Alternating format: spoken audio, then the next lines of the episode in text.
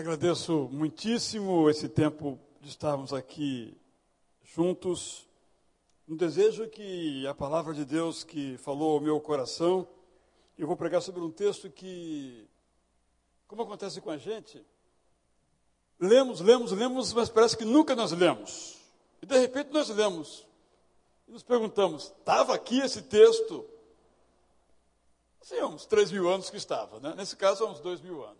Esse é um texto que eu vou trazer para os irmãos nesta noite. Meu tema é a dimensão pedagógica da graça. O texto é Tito 2, 11 a 14. Quando nós abrimos os evangelhos, nós vemos Jesus ensinando dezenas de vezes, sobretudo no Evangelho de Marcos, no qual nós vemos que ele percorria os povoados ensinando, embora também ensinasse nas sinagogas e até mesmo no pátio do templo em Jerusalém.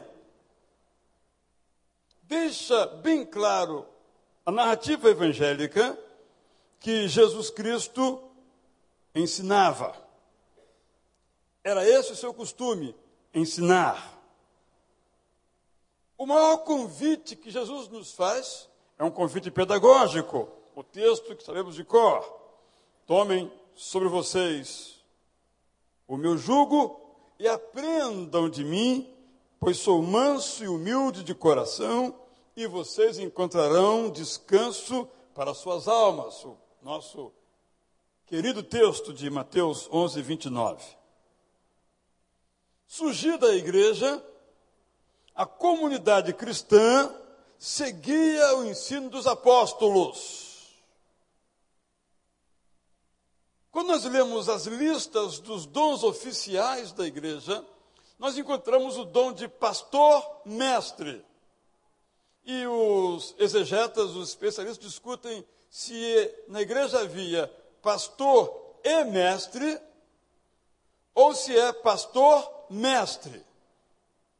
Você vai dizer, mas tem essa dificuldade? Tem, porque não havia vírgula para dirimir a dúvida. É muito provável, então, que as igrejas eram pastoreadas por pastores mestres. O grande apóstolo Paulo se apresenta como mestre, diz ele em 2 Timóteo 1,11. Deste evangelho fui constituído pregador, apóstolo e mestre. Esse introito, então, nos possibilita ler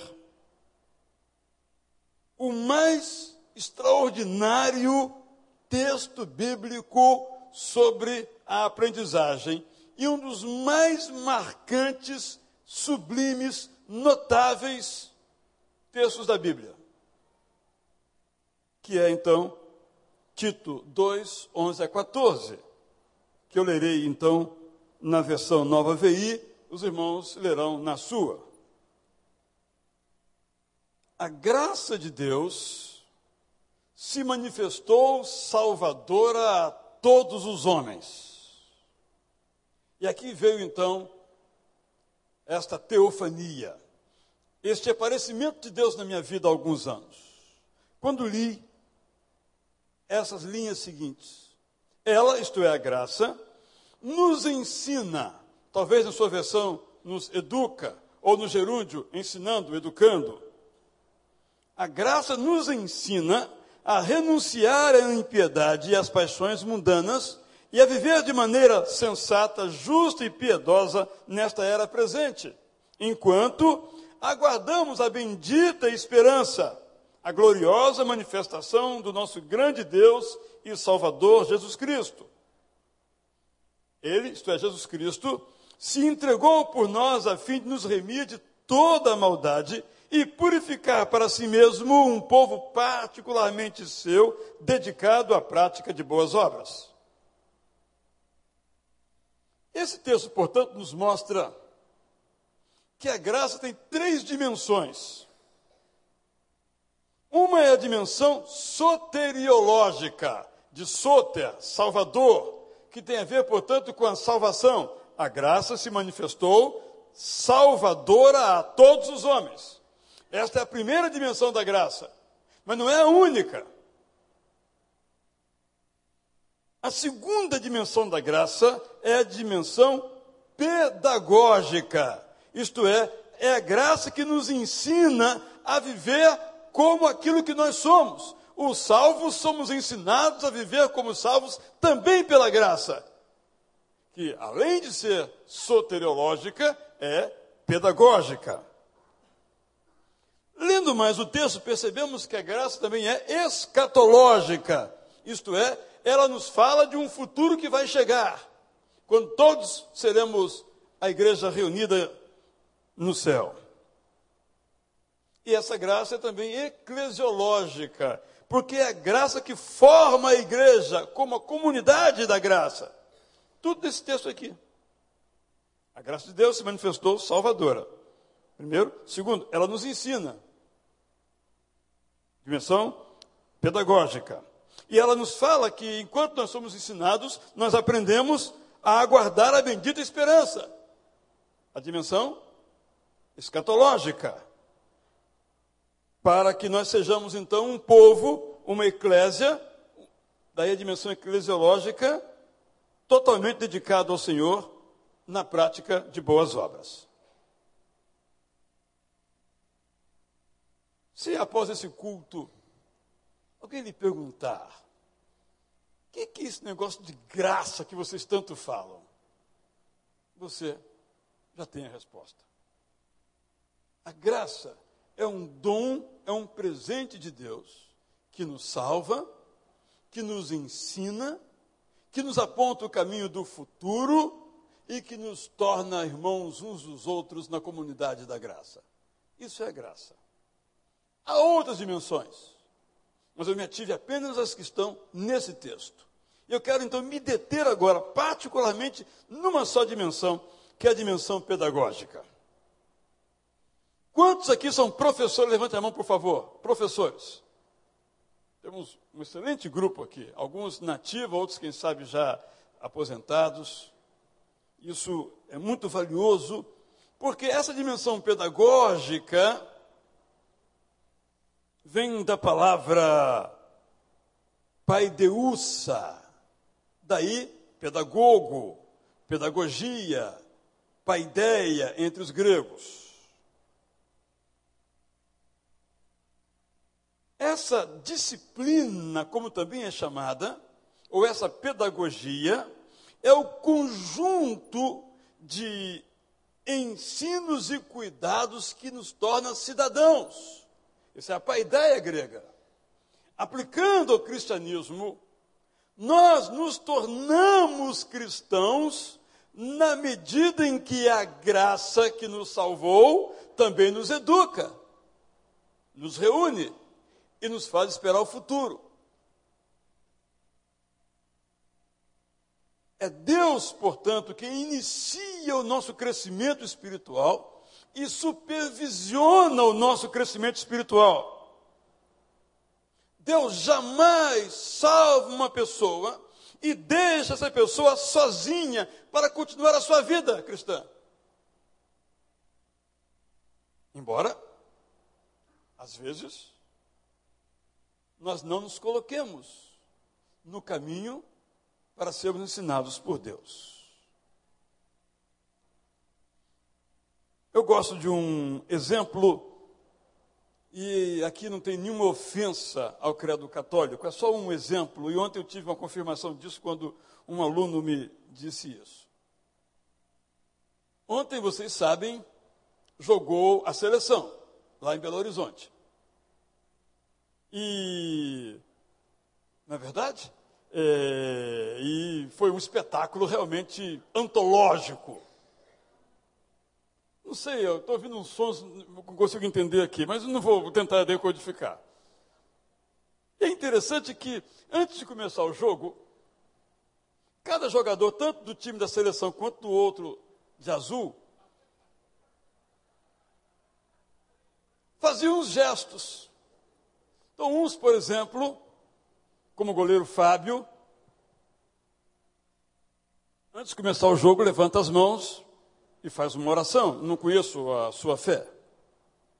Outros fazem o sinal da cruz ao adentrarem ao campo de futebol. Outros estendem as mãos e fazem uma oração. São costumes que cada um deles herdou. Eu quero ilustrar assim. Provavelmente, um destes, aqui no plano da imaginação, no domingo anterior, tomou a decisão por Jesus Cristo numa igreja. Só que a vida inteira, no entanto, quando ele entrava em campo, ele fazia o sinal da cruz, que não é a prática dos evangélicos. Certamente, na primeira vez após a sua decisão por Cristo numa igreja, que ele foi adentrar ao gramado, a sua primeira reação foi fazer o sinal da cruz, porque sempre fez o sinal da cruz. Mas ele aprendeu, alguém lhe disse que agora não era mais para fazer aquele sinal, era para levantar as mãos aos céus e, e orar, por exemplo. Ou seja, o fato de tomar uma decisão por Cristo, ainda tomando, portanto, a força da sua dimensão soteriológica, não completou a obra da salvação que se realiza pedagogicamente. A graça, então, aprendemos com Paulo, quando ele escreve belamente aos Coríntios, no capítulo 6, versos 9 a 11, da sua primeira carta. Primeiramente, ela nos lava, isto é, limpa-nos dos nossos pecados. Depois, ela nos santifica, isto é, ela nos separa para uma vida nova e depois nos justifica, isto é, ela paga a sentença de morte que havia contra nós. E em seguida, a graça nos educa para que o efeito da salvação se enraize no nosso caráter. O que é caráter? Eu gosto muito de uma frase atribuída a Moody, que disse que o caráter é aquilo que uma pessoa faz no escuro. Ou aquilo que você faz quando ninguém está vendo. Eu gosto de usar uma outra imagem. Uma velhinha, esse negócio de velhinha está complicado, porque às vezes fala assim, ah, um, um idoso de 60 anos. Eu falei, caramba, todo esse grupo. Então, é, não é, não é o caso, né? Mas digamos 95, mais ou menos. Uma velhinha de 95 anos, eu acho que não deve ter ninguém aqui, 94 talvez, vai atravessar a rua e você está do lado dela. Aí você, com toda bondade, chega do lado dela, dá o seu braço e ajuda a atravessar a rua. Por que, que você fez isso? Porque às vezes, lá no final, quando atravessamos a rua, ela não fala obrigado. E aí nós ficamos frustrados, porque ela não falou obrigado. Porque talvez nós não tenhamos feito aquele gesto de fato por generosidade, mas para buscar depois uma gratidão. Isso que é caráter. É fazer algo de tal modo que não exista na nossa ação nenhuma outra motivação do que aquela que realmente está sendo cometida, que é ajudar a pessoa a atravessar a rua. Mas se eu quero elogio, se eu quero louvor, se eu quero gratidão, meu caráter não é puro. Há muitos anos, o caráter nos define. Há muitos anos, eu dirigi um carro da organização que eu trabalhava no interior de Minas Gerais, indo para o interior do estado do Rio de Janeiro, morava em Belo Horizonte. E eu parei numa cidadezinha à beira da Rio Bahia para encher o tanque do carro. E quando eu enchi o tanque do carro, o rapaz veio me entregar a chave, eu pedi uma nota fiscal, por favor.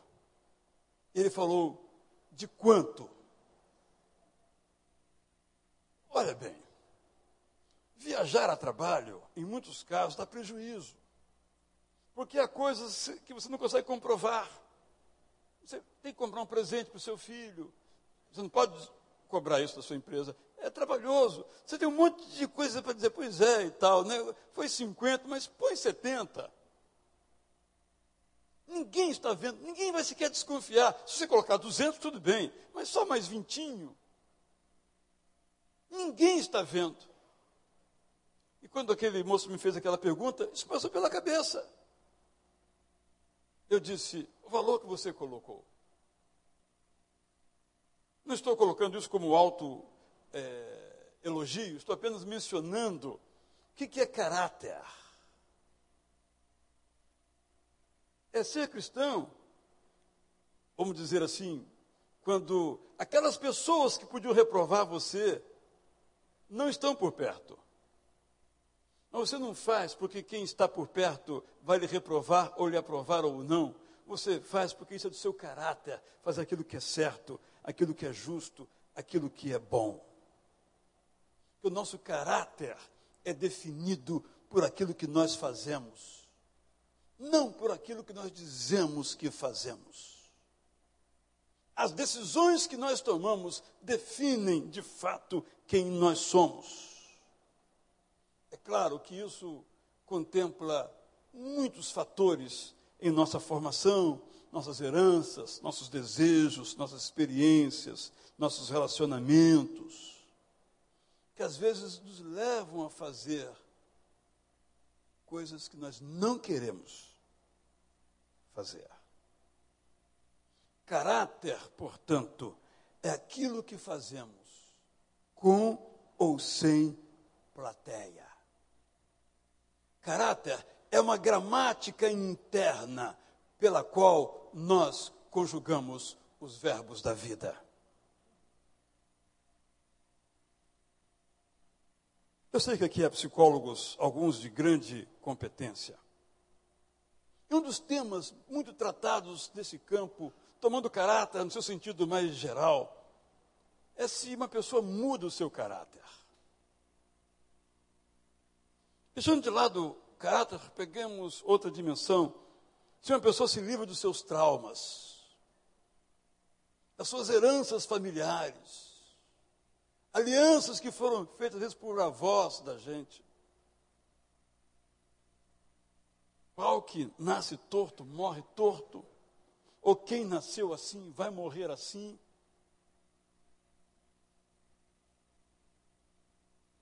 Há pessoas que acham que o caráter não pode ser mudado. Mas eu não posso crer numa graça que esbarre num caráter imutável. É claro que há pessoas que acham que o nosso caráter muda quando nos convertemos, o que também não é verdade. Começa a ser mudado ali, mas Há muitos cristãos cujo caráter não foi mudado. Ele mudou de religião, mudou de denominação, mas não mudou de caráter.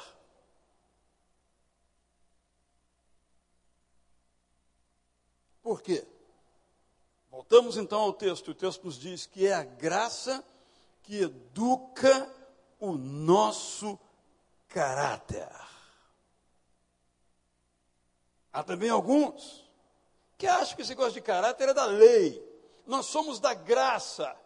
Por isso esse texto está no Novo Testamento e nos diz então que o caráter, que a graça nos educa para termos um caráter puro, irrepreensível, renunciando às paixões mundanas, segundo o texto. Sim. Nós somos moldados pela graça, educados pela graça, disciplinados pela graça, se nós frequentarmos as aulas da graça.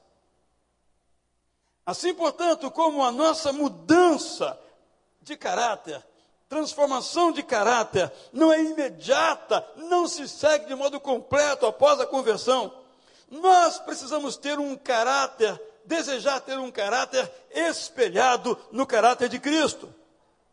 E temos que orar a Deus para que nos dê esse desejo e para que Ele nos molde o nosso caráter, nem que para tanto tenha que nos disciplinar.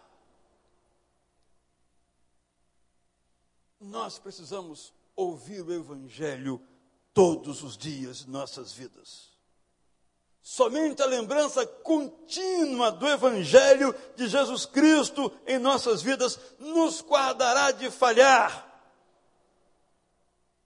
Somente ouvindo a história de Jesus, vamos reconhecer todos os dias que o nosso relacionamento com Deus não se baseia em quão bons nós somos, porque nós não somos bons. É o caráter moldado pela graça, que pode ser bom. Como é que eu posso ser então educado pela graça? Primeiro, preste atenção na graça.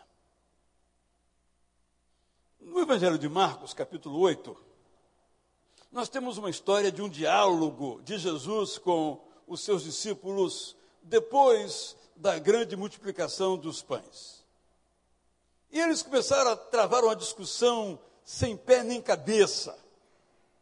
E Jesus diz a eles as seguintes palavras: Vocês ainda não entendem? eu penso que foi uma palavra assim que Jesus proferiu com muita dor no coração. Caramba, eu multipliquei pães e peixes. Isto é, eu mostrei a eles que poder eu tenho. E olha o assunto que estão conversando. Olha a teologia que estão desenvolvendo. Olha o caráter que ainda tem. Então ele diz: vocês ainda não entendem. Aqueles discípulos não prestaram atenção na graça.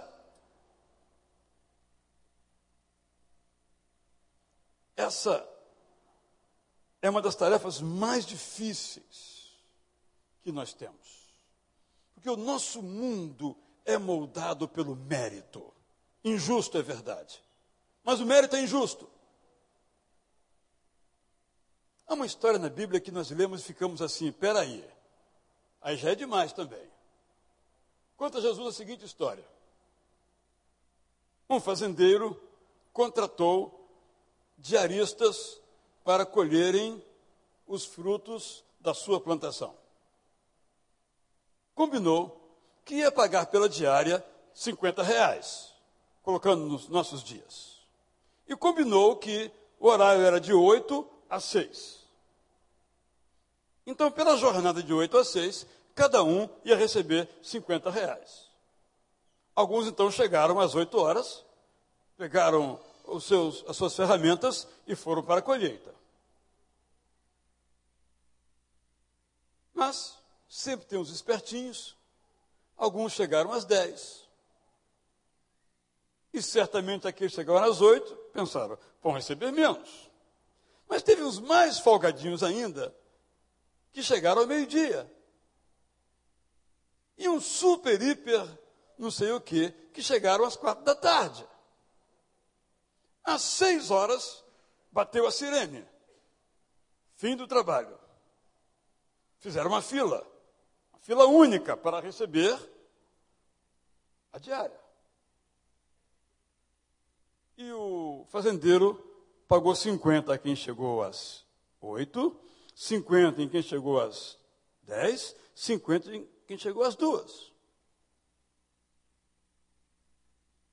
Aí, os que chegaram às oito protestaram. Disseram: peraí, eu cheguei às oito, trabalhei de sol a sol, ganhei 50. Esse aí chegou às quatro, ganhou 50? O fazendeiro diz o seguinte: o que, que eu combinei com você? Não foi 50? Toma 50. Essa história que Jesus conta e elogia o fazendeiro é a história que nos mostra o que é a graça. Sabe o que eu já ouvi às vezes? Já ouvi crítica a conversão, duvidando da conversão de pessoas que se converteram no leito da morte. Mas espera aí, eu servi a Jesus Cristo a vida inteira. Então eu mereço ir para o céu. Agora, aquele cara que no apagar das luzes aceita Cristo, não tem o mesmo mérito que eu.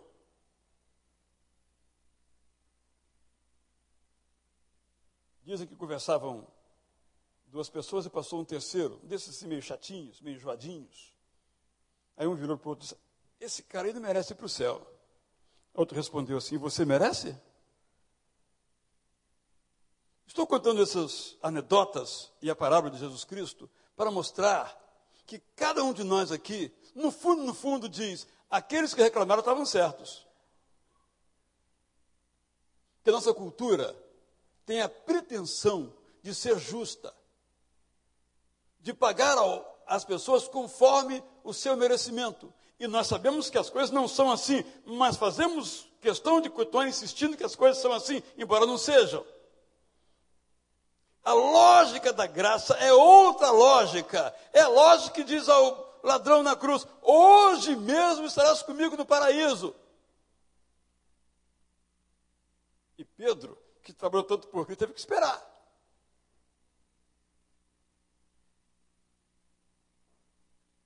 Vamos prestar atenção na graça para nos desintoxicarmos da lei do mérito.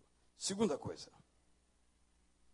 Primeira, preste atenção na graça. Segunda, deseje viver no compasso da graça, para ver a você mesmo pela ótica da graça, não do mérito. Porque se eu for viver pela ótica do mérito, eu já sei qual é a conclusão: condenado. Não. Ou eu sou salvo porque eu sou legal.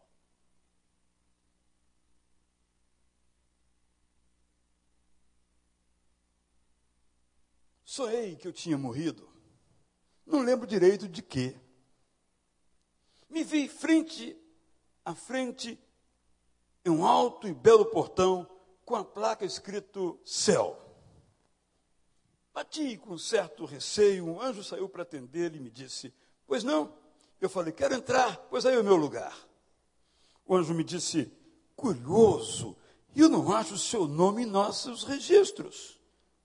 Eu disse: Procure no livro antigo, escrito antes que houvesse mundo, e ali achará com a letra do rei meu nome em tinta vermelha. Alguém entregou para o anjo registros que eu reconheci, compêndio de todas as leis que eu quebrei e os pecados que cometi. O anjo olhava os registros, visivelmente assustado, e me perguntou: Foi assim que viveu? Eu, então, respondi que sim. Então, como é que você tem coragem de vir bater nessa porta? Eu disse: Olhe bem no final dessa lista. Você reconhece essa letra?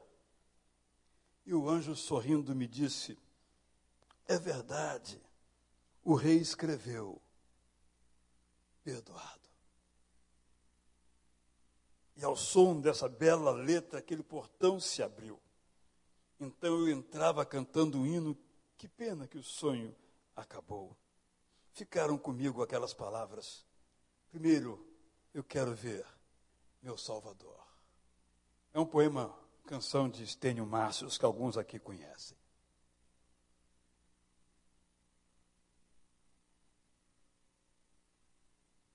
Quem sou eu? Eu poderia dizer muitas coisas sobre mim, sobre meus pais, sobre a minha infância, sobre a minha juventude. Mas isso tudo não tem valor. Porque o que me define é só uma palavra. Eu sou alguém amado por Deus. Se eu pudesse resumir numa só palavra o que é a graça, eu resumiria nessa expressão: eu sou amado por Deus. E todo dia que essa palavra pulsar no meu peito, a minha atitude perante as pessoas será diferente. E a minha atitude perante mim mesmo será diferente. Eu sou amado por Deus. É o que essa canção mostra. Esse Deus que me amou me perdoou.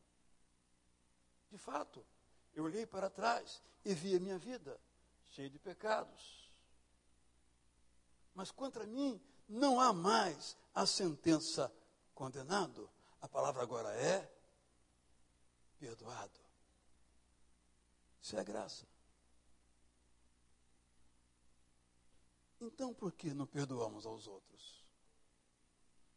Nos machucam, que nos ferem, intencionalmente ou não, não importa. Quem sou eu? Eu sou amado por Deus. E aquele meu próximo que não merece ir para o céu, segundo a minha ótica, também é amado por Deus. É uma nova maneira de viver. É viver no compasso da graça, não da lei, não do mérito. Porque o mérito e a lei só trazem culpa e injustiça. A graça nos traz liberdade, paz e alegria. Mas alguns de nós ainda, mesmo salvos por Jesus Cristo, não vivem no compasso da graça. Por quê? Então, em terceiro lugar, deseje aprender sobre a graça. Nós ainda não aprendemos o suficiente sobre a graça. Por isso, Pedro diz que devemos crescer na graça.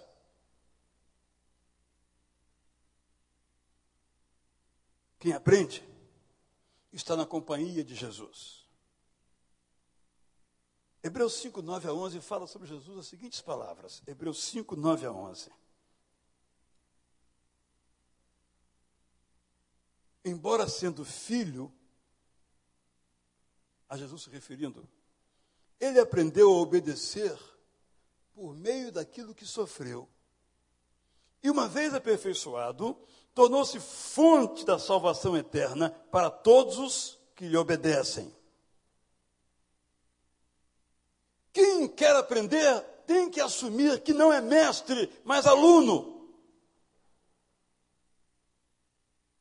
Eu não sei aqui, nesta igreja, mas provavelmente seja como nas demais igrejas. Tem mais gente nos cultos do que nos programas de formação bíblica, seja escola dominical, pequeno grupo ou outra nomenclatura que se dê. Isso não é bom. Eu tenho dito, inclusive, que nós, pastores, temos investido mais tempo e mais recursos no culto. Quando devíamos investir mais tempo, mais recursos nos cursos de formação. Porque num culto aprendemos muito pouco. Porque o tempo é curto. E há muitas coisas da adoração a se realizar. Como é que vamos aprender? Estudando. Puxa vida, o cara veio lá da Tijuca para dizer isso.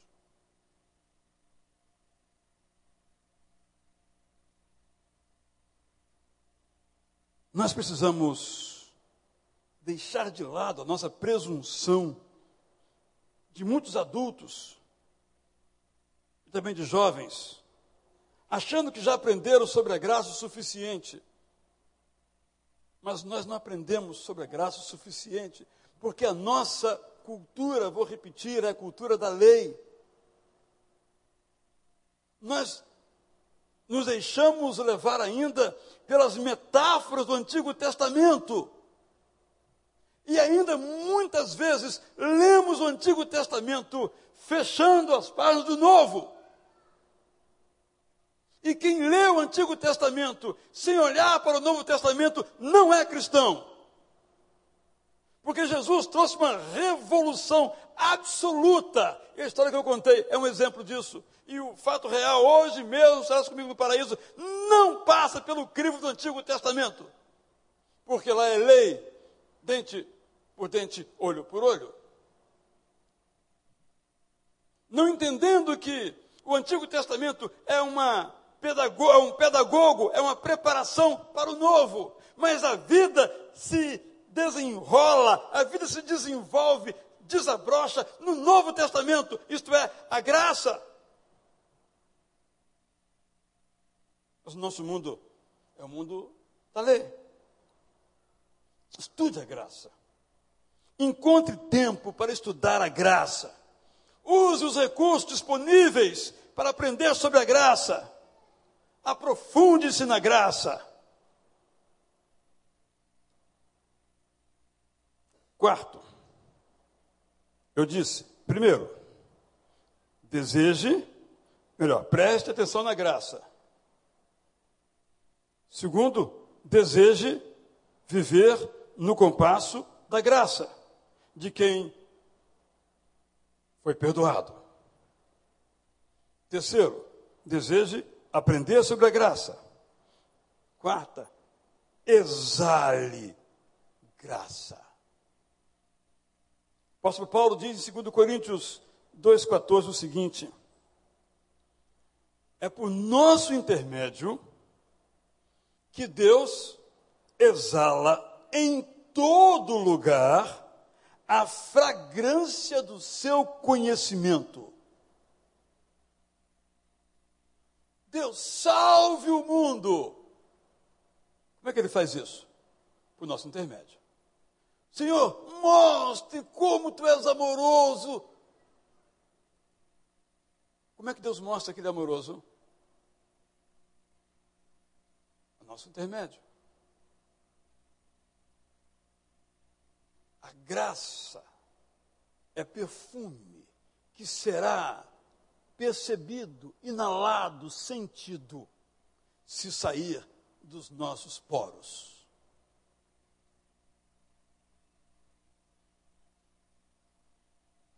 A vitória do cristão, a verdadeira vitória do cristão, é exalar a graça.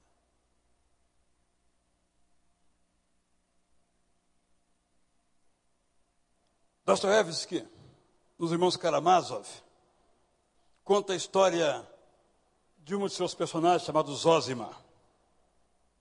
Homem respeitadíssimo, queridíssimo na comunidade.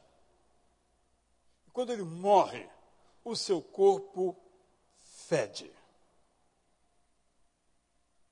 Todos o amavam, mas não conseguiam ficar próximo do corpo no funeral, porque o seu corpo fedia. Dostoiévski não, não tira nenhuma conclusão.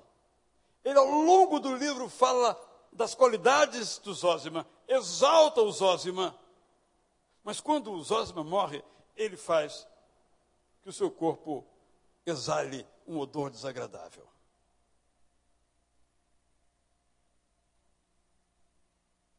Claro que nos nossos funerais, todo mundo é perfeito, os mortos, é claro.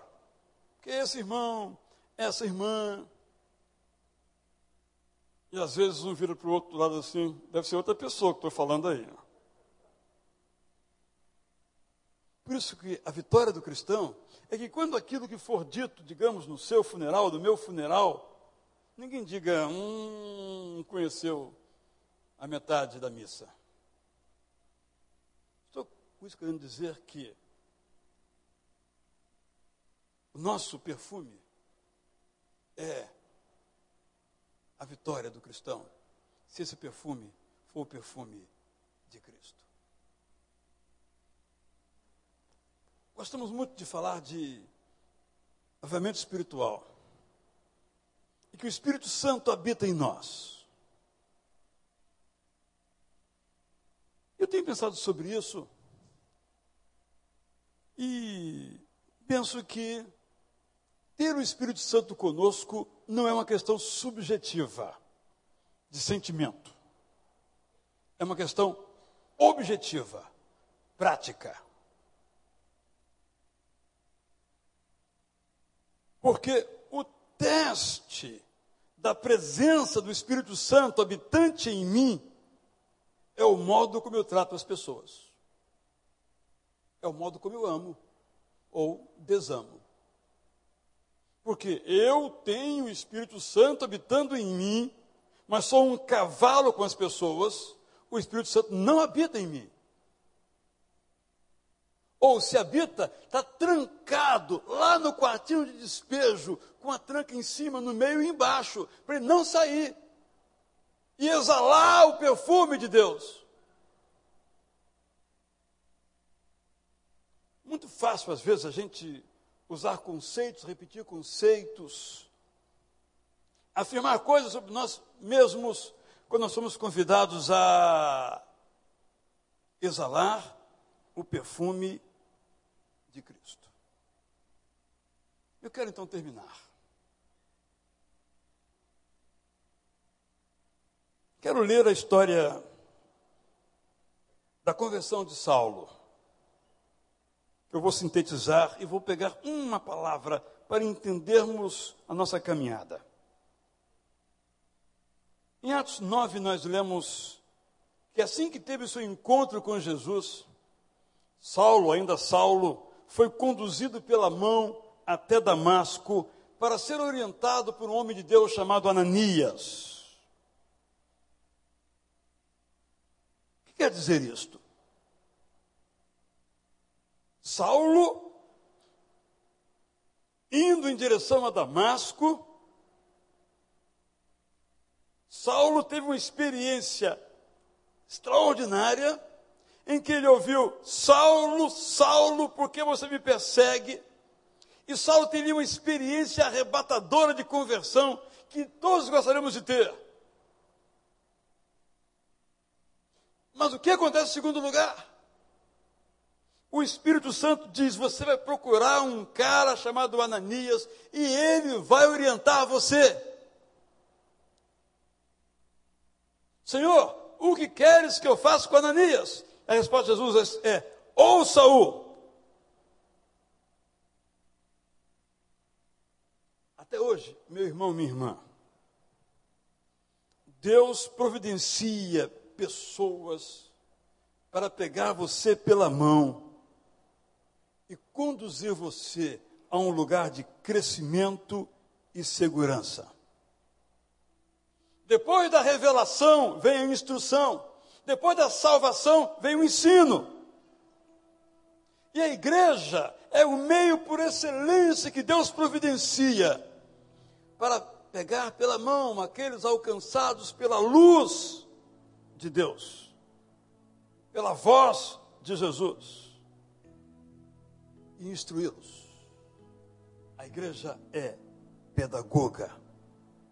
A igreja é aquela que nos conduz pela mão como aprendizes que somos.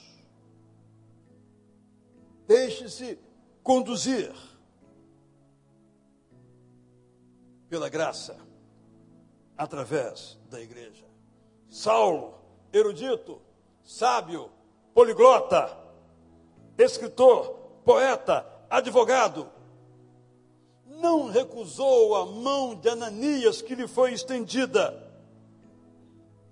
Não fez pouco caso da instrução de Ananias que lhe foi oferecida.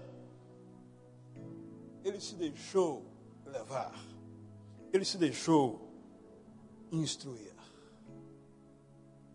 Deixe-se, como Saulo, instruir-se por Jesus, por intermédio da igreja. Eu tenho que olhar para a minha vida ontem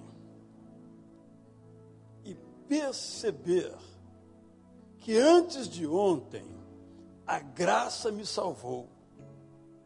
E desde então a graça vem me ensinando a renunciar à impiedade, às paixões mundanas.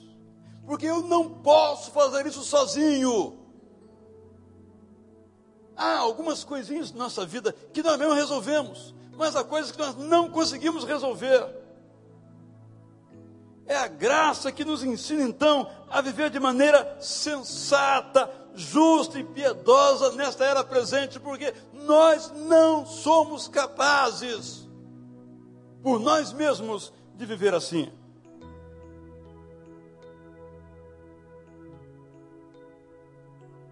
Jesus se entregou por nós, a fim de nos fazer um povo particularmente seu, dedicado à prática de boas obras, isto é, dedicado a viver de tal modo irrepreensível.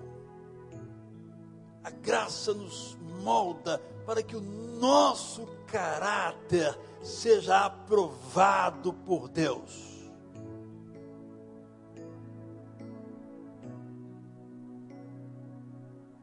Desde que nos deixemos ensinar pela graça. Não conheço a sua vida. Talvez essa dimensão soteriológica, salvadora da graça, não seja para você ainda uma realidade. Talvez haja alguém aqui que não entregou a sua vida, tirou o controle da sua vida e entregou o controle da sua vida a Jesus Cristo. Talvez tenha alguém aqui ainda que sido culpado, culpada pelos seus pecados e não convidou a Jesus para soteriologicamente, isto é, na sua dimensão salvadora, salvar você, perdoar você. Talvez haja alguém aqui ainda que fique pensando: para onde eu vou depois que eu morrer? Porque eu não sei para onde eu vou. Mas Jesus Cristo veio para nos dar a certeza para onde nós vamos. Isso é a dimensão soteriológica, salvadora da graça. E se há aqui alguém que não experimentou essa graça, essa é a noite de onde você está a orar. Senhor Jesus, me perdoa, me aceite e me mude. Eu quero ser a nova pessoa. Eu quero ouvir essa palavra de Jesus Cristo. Venham a mim todos que estão cansados e oprimidos, e eu vou aliviar você. Eu quero ouvir que o Senhor Jesus é manso e humilde de coração. Eu quero encontrar descanso para a minha alma. Essa é a dimensão da graça salvadora. É um convite que se lhe faz. Se você não recebeu ainda essa graça, não foi moldado, transformado por essa graça. Mas pode ser que haja aqui nesse lugar pessoas que um dia disseram: Ó oh, Jesus, salva minha vida. E foram salvas. Mas pararam aí pararam na dimensão salvadora da graça, não deram o segundo passo para a dimensão pedagógica, ensinadora, professora da graça. E aí nós temos que falar as coisas de sempre. Há muitos anos, eu era professor de escola bíblica e pedi a um irmão que me disseram anteriormente que há 50 anos era aluno da escola bíblica. 54 anos, mais precisamente. Eu disse ao final da aula, irmão, por favor, pode orar? Ele disse: Não, eu não sei orar. Estava ali, Dácio, mas não estava. Não aprendeu aquele primeiro privilégio do salvo, que é o de orar a um Deus que ouve, não importam as palavras. Se no alto do monte ou no vento de um peixe, como Jonas. A oração é um meio de graça, de sermos ensinados pela graça a renunciar às paixões mundanas. E a leitura da Bíblia. Aqui eu quero ser bem direto nesse assunto. Você já ouviu 5 mil sermões que deve ser um leitor da Bíblia? E muitos aqui são leitores da Bíblia, leitoras da Bíblia. Ótimo, vamos ler mais ainda. Mas tem alguns aqui que talvez não têm tempo para ler a Bíblia. Não conseguem entender a Bíblia. A vocês eu falo agora. A Bíblia, de fato, é um livro muito difícil. Vamos ser honestos. É muito difícil. É difícil pelo seu vocabulário. E é difícil pelos padrões espirituais que ela coloca. Hum, isso é muito alto. É verdade. Mas é todo o conselho de Deus que aí está. E se eu quero viver a dimensão pedagógica da graça, aí está o meu livro-texto. Aí está a minha postilona. Quanto ao tempo, só tem um jeito. Não há outro jeito. Tem que tirar o tempo de outra coisa. Porque o dia, algo que vocês nunca imaginaram, não sei se vocês sabiam disso, mas vou falar porque vocês não sabem.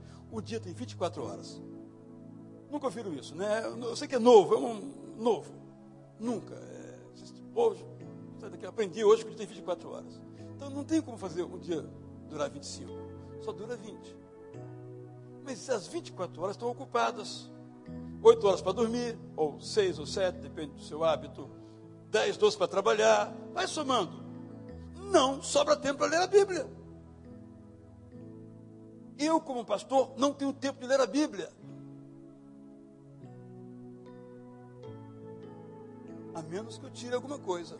Às vezes eu consigo tirar, às vezes não tiro. Isso demanda disciplina.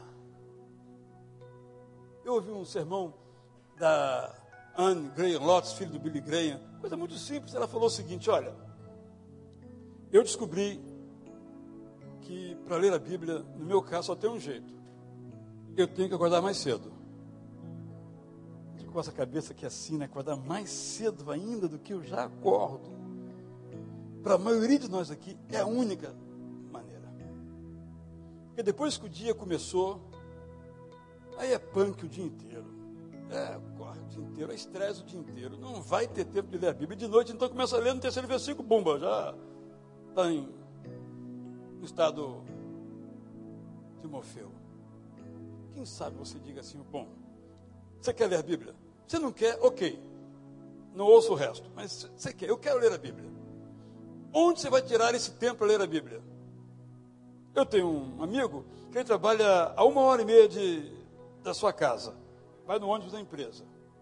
Então ele, a igreja promovemos esse, esses MP3 da Bíblia falada do, do Cornélio é, Augusto, e ele comprou aquilo. Ele praticamente decorou o Novo Testamento. Ele ouvia todos os dias na ida, uma hora e meia, na volta, uma hora e meia, a Bíblia falada. Era a maneira de ler a Bíblia, já que ele não podia ler em papel, na sua circunstância não, não permitia. E outra coisa é a seguinte: acorda mais cedo. Ah, mas é muito difícil. Acorda cinco minutos, só cinco minutos. Leia cinco minutinhos só. Não vai matar, mas cinco minutos está perdido por um, perdido por cinco. E depois você passa para dez. E você vai ver que dez é muito pouco. Aí você passa para quinze. Daqui a pouco você está lendo meia hora, uma hora. Todo dia. E o dia é outro. Porque aí você já colocou os trilhos do trem da graça. E você vai só caminhando. Sugestão prática. Talvez você não precise disso. Você já lê três, quatro horas por dia a Bíblia. Parabéns. A graça, portanto, tem uma dimensão salvadora, mas não fique só nela.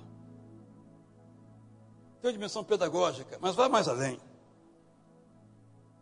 Que ela tem uma dimensão escatológica. A nossa vida não acaba aqui. Graças a Deus. Tem uma dimensão eclesiológica. Nós somos o povo de particularmente dele, exclusivamente dele. Ele diz a mim e a você: exale o meu perfume. É o perfume da graça. Vamos orar? Eu vou orar assim. Vou dizer três frases apenas. Essa será a minha oração.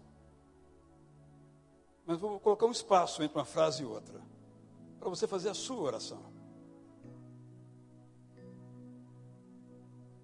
Obrigado, Deus, porque a tua palavra é poderosa aos nossos corações.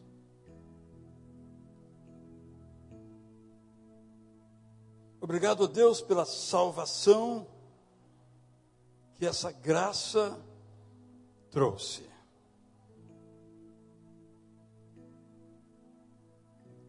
Agora, Senhor, eu te peço que a tua graça me ensine a viver. Que a sua graça me faça viver no seu compasso. Que a sua graça me faça exalar um perfume.